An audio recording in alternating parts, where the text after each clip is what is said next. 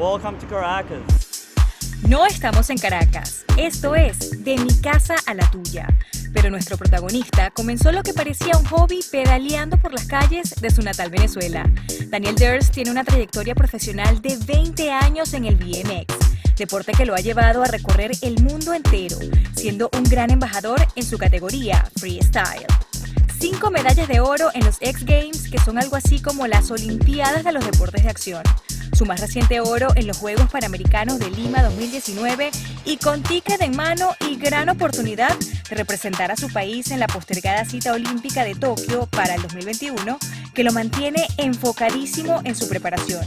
Conversando con Daniel salieron naturalmente algunas de nuestras expresiones y palabras más usadas, pero no se preocupe, que aumentará su vocabulario venezolano. Daniel Ders, o sea, qué gusto eh, tener hoy el privilegio de conversar. ¿Cómo estás?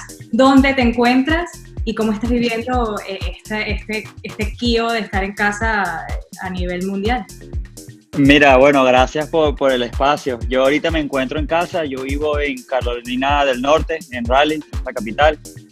Eh, mira, o sea, estoy en casa obviamente como casi todo el mundo. Yo creo que una de las suertes que tengo es que yo tengo un parque privado, eh, lo cerré al público y bueno, yo he podido continuar entrenando, pero, pero sí, o sea, la gran mayoría del tiempo aquí en casa y bueno, agarrando proyecticos, buscando cosas que hacer, mantenerse ocupado, ¿no? En Estados Unidos es más permisivo, creo que tienes la posibilidad de salir a hacer ejercicio con el distanciamiento social.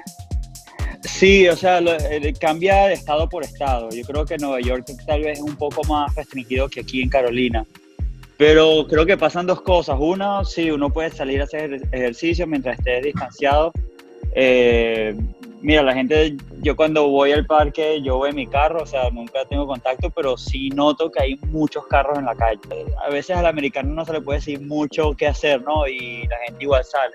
O sea, no sé si has visto, pero han habido protestas porque la gente como que quiere volver a abrir los negocios y todo eso, que claro, lo entiendo. Yo, o sea, mi parque es un negocio también y yo lo tengo cerrado al público de hace un mes. ¿Te imaginabas luego que ibas a ser uno de los máximos representantes a nivel latinoamericano y bueno, un embajador del deporte del BMX en el mundo? No, nada, nunca jamás en la vida me lo imaginé porque yo odiaba la bicicleta con toda mi pasión. O sea, mm, imposible, porque yo a los cuatro años jugué a montar bici con las rueditas de apoyo y, me caía, no conseguía hacerlo. O sea, me, caía de lado con las rueditas de apoyo, imagínate lo mal. Y luego a los 12, claro, mis amigos por mi padre empiezan a montar bici. Yo como que, ¿qué hago? Estoy solo así esperando a que vuelvan y cuando llegaban se tomaban un agua y se iban otra vez. Y es, como, mira, esto no es divertido. Entonces desempolvé la bicicleta, me puse a montar escondido uh, cerca de, ahí al final de mi cuadra, aprendí a, ir eh, recto, a cruzar hacia la derecha, izquierda. Bueno, cuando vine a ver que fui al, al skatepark por primera vez, yo me acuerdo, fui con mi mamá y mi tío y le dije, mira, esto es lo que quiero hacer. Tienes el privilegio, además, de no solamente ofrecer un espacio, para, para, para, el público, para desarrollar esas habilidades. Eres un gran afortunado de que puedes estar allí entrenándote. Cuando todo esto empieza a salir, eh, el problema de la pandemia, el primer ministro de Japón decía que las Olimpiadas iban sí o sí, pasara lo que pasara. Me, me, dio mucha incertidumbre y en realidad miedo de que siguieran adelante con eso. Entonces, claro, yo, me, yo seguí mi, mi, línea de entrenamiento. ¿Cómo es el, el, el, el, entrenamiento, la preparación de un atleta de BMX? Mira, un poquito de todo. Eh, es primero tu imaginación, qué trucos puedes inventar, qué cosas puedes imaginar. Eh, y a veces no es que yo llego hoy, pienso un truco y me sale. Eh, a veces tardo semanas y a veces tienes el truco perfecto, pero te da miedo.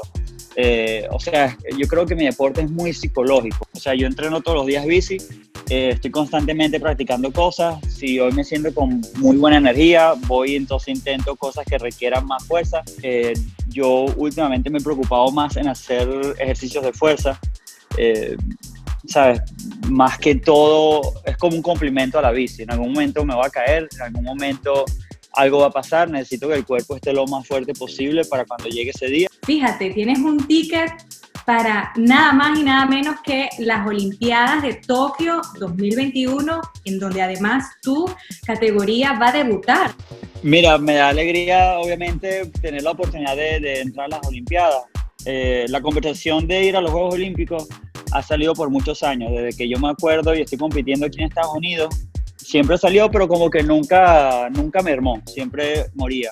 Y cuando sale la noticia que lo incluyen en el 2020, ese mismo año yo voy y gano el Tour Mundial. Y era como que, mira, o sea, en realidad tengo chance de clasificar a los Juegos Olímpicos. Eh, y bueno, el año pasado fue una guerra campal en todos los eventos, porque, o sea, es complicado compitiendo prácticamente yo solo por Venezuela, tratando de subir los puntos.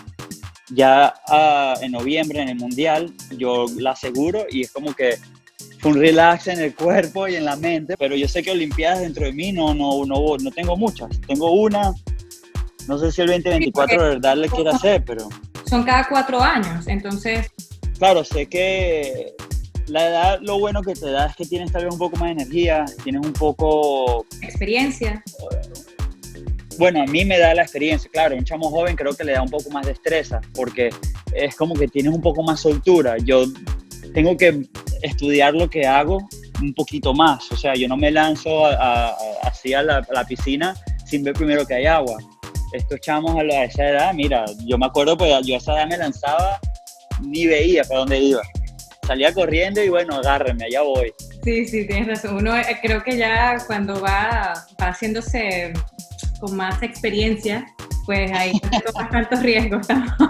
La experiencia te dice que esto puede doler, entonces te lo tomas un poco Sabes que eh, a través de Instagram yo dije que íbamos a estar conversando, entonces le dije a las personas, a, a, mis amigos allí, este, que, que, bueno, que si querían hacerte alguna pregunta, que era el momento, o no Peroco, ¿cuál ha sido su peor lesión y cuál considera su mayor logro profesional? La peor lesión era del 2003 cuando me fracturé el, cuerpo entero. Eh, y mayor logro, mira, es difícil pensar, o sea, decir este evento o tal evento, porque todos tienen como una historia detrás y lo que significó cada vez que uno gana una medalla de oro en algún evento. Eh, pero creo que una de las cosas que estoy más orgulloso es poder darle información a esa nueva generación y tratar de hacer algo por, ese, por el relevo de, de, nuestro deporte. Tenemos tres medallas de oro, que es en boxeo, en taekwondo, que además en taekwondo fue aquí en, en, Barcelona en el 92, Arlindo Gubella, que fue mi profesor de taekwondo también, cuando vivía en Venezuela, y eh, en esgrima también tenemos otra, otra, claro, Así que tú puedes traernos perfectamente esa cuarta medalla de oro a Venezuela, bueno, llevar a Venezuela. vamos a intentar, o sea, yo estoy aquí haciendo mi, mi tarea y, esa es la meta. O sea, Me emociono por ti. Eh, estar allí, estar allí rodeada de los mejores deportistas del mundo y que de repente te vayas a sentar al lado de, no sé, un, de un Rafael Nadal, por ejemplo.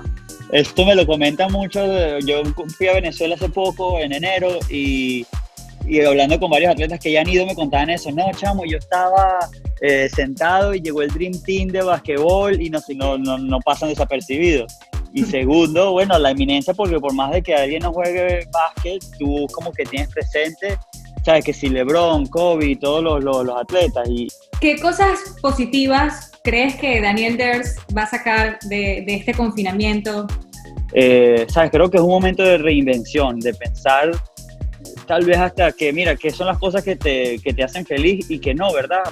Yo por mi lado, o sea, he podido como que por fin ponerme al día con las cosas de mi casa, ponerme al día con las cosas de mi parque, he estado pensando eso, cómo reinventar el, el negocio como tal, buscar una manera que sea más eficiente. Eh, y bueno, y del lado de mi bici, he estado analizando mucho las cosas que me van a ayudar a mejorar para poder competir en, en Tokio.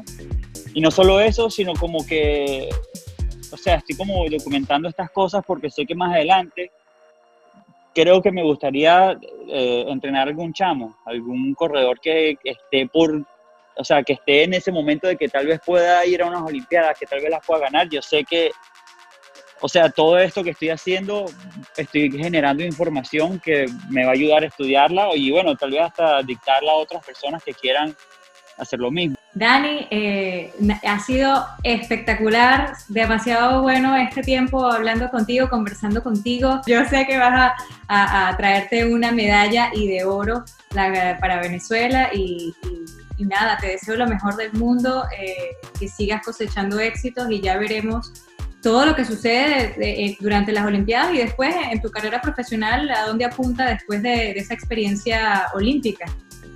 Dale, muchísimas gracias, de verdad. Estoy bueno, emocionado aquí con, con los Juegos Olímpicos. Creo que puedes verla, puedes sentir mi, mi, mi emoción en mi voz porque es lo único que pienso, en, en, llegar allá y bueno, dar, dar, hacer todo lo que podamos hacer.